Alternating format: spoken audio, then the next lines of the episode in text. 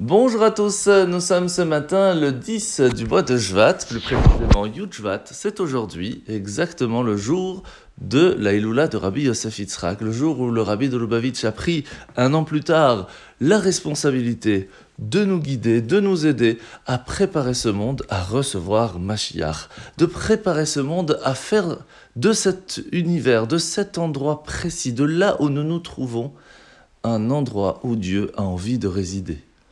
Et pourquoi spécialement ici-bas? Eh bien, c'est ce qu'il nous a transmis ce jour même de Yudjvat dans le discours chassidique qu'il fit avec Batilegani. Voici que Dieu est venu dans le jardin. Ce jardin, c'est notre monde, notre planète Terre, là où nous vivons, là où Hachem a envie de résider.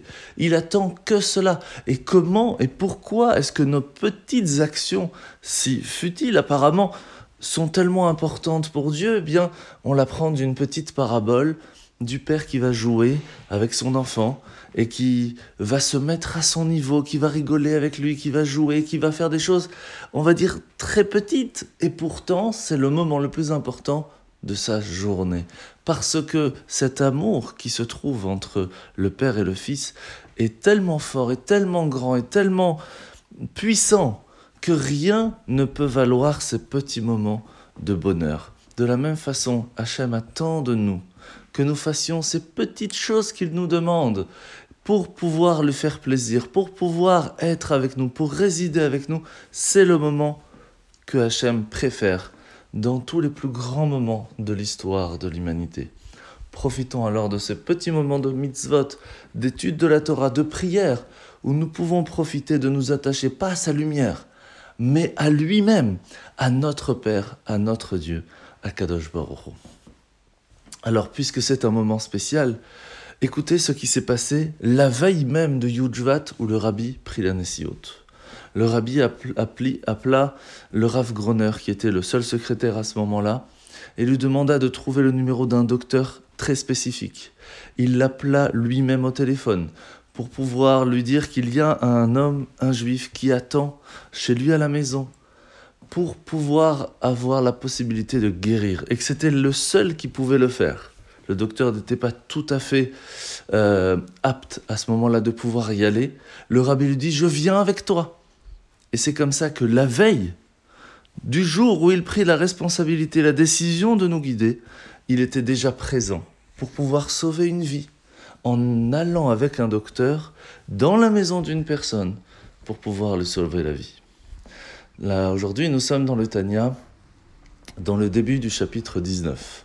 Rappelez-vous, nous avons parlé de cet amour caché qui se trouve en chacun de nous et qui est en fait une force de foi qui est immuable chez chacun d'entre nous et que normalement nous devrions ressentir, ce qui n'est pas le cas, puisque si vraiment eh bien, nous ressentions euh, cette force de émouna, de foi, de connaissance, de d'amour envers Dieu, eh bien, il serait impossible pour chacun d'entre nous de faire quelque chose qui irait à l'encontre de la volonté de Dieu. Ce n'est pas possible. Et c'est pour cela qu'elle est cachée. Et pourquoi elle se cache? Tout simplement à cause de nos actes. Plus on va faire quelque chose qui, va, ne, va, qui ne va pas être convenable, cette lumière d'Hachem qui se trouve en nous se cache pour nous permettre ce libre arbitre. Mais ne vous inquiétez pas, elle restera toujours. Et c'est pour cela que même si elle dort, cette partie divine, elle est toujours présente. Et il suffit de la réveiller. La réveiller, ça, cela peut se faire de différentes façons, mais ne serait-ce que de savoir qu'elle est là. Le fait de savoir qu'on peut la réveiller, qu'on peut lui donner la possibilité de nous montrer le chemin, de, de nous illuminer le, la terre pour pouvoir savoir où aller eh bien cela a déjà une grande force pour se poser la question comment puis-je la réveiller pour me permettre d'avoir l'envie de faire la Torah et les mitzvot? Alors aujourd'hui, nous sommes dans la mitzvah positive numéro 99, 99. C'est la mitzvah de la Nida, une dame, euh, toute femme, de façon générale, lorsqu'elle est mariée, à un certain moment doit se séparer de son mari pour aller au mikvé et pouvoir le retrouver plus tard. Alors la paracha de la semaine, nous sommes parachat Béchalach, et c'est intéressant parce qu'aujourd'hui nous voyons comment est-ce que la mer s'est ouverte, tout le peuple juif a réussi à passer, et puis en fin de compte, la mer se referme sur les Égyptiens.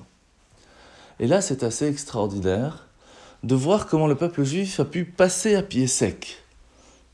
Qu'est-ce que cela a changé de tellement grand dans l'esprit dans, du peuple juif Eh bien, tout simplement, un petit peu comme on le voit dans différents moments dans l'histoire. Par exemple, Jonas, qui n'est pas du tout stressé dans le fait que la mer se déchaîne et lui est sur le bateau tout tranquillement.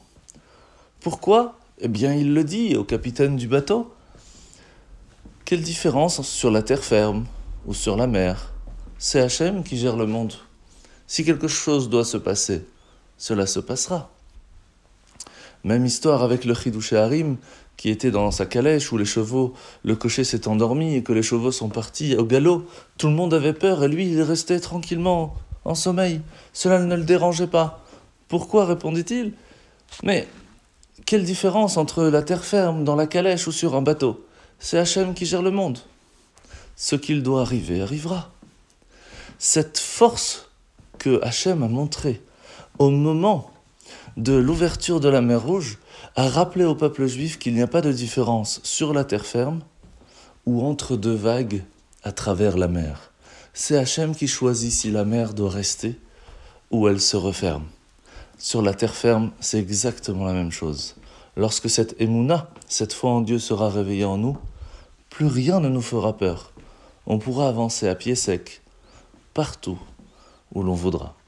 Bonne journée à tous et que cette journée de Yudjvat nous apporte beaucoup de bonnes choses, Bezrat Hashem, avec toutes les coutumes qui y sont liées, le fait d'étudier Batil Gani, comme on vient de le faire, le fait de partager un moment de réunion avec nos amis, avec la famille, pour pouvoir partager, essayer de prendre de bonnes résolutions, penser à nos enfants, rajouter de la tzedaka, et surtout écrire un pan, un pan, pidion nefesh, une lettre au rabbi, en le, premièrement, le remerciant pour tout ce qu'il nous a intercédé en notre faveur pour que Hachem nous donne réussite dans tout ce que l'on entreprend, mais aussi et surtout pour lui demander ce que l'on a besoin pour continuer.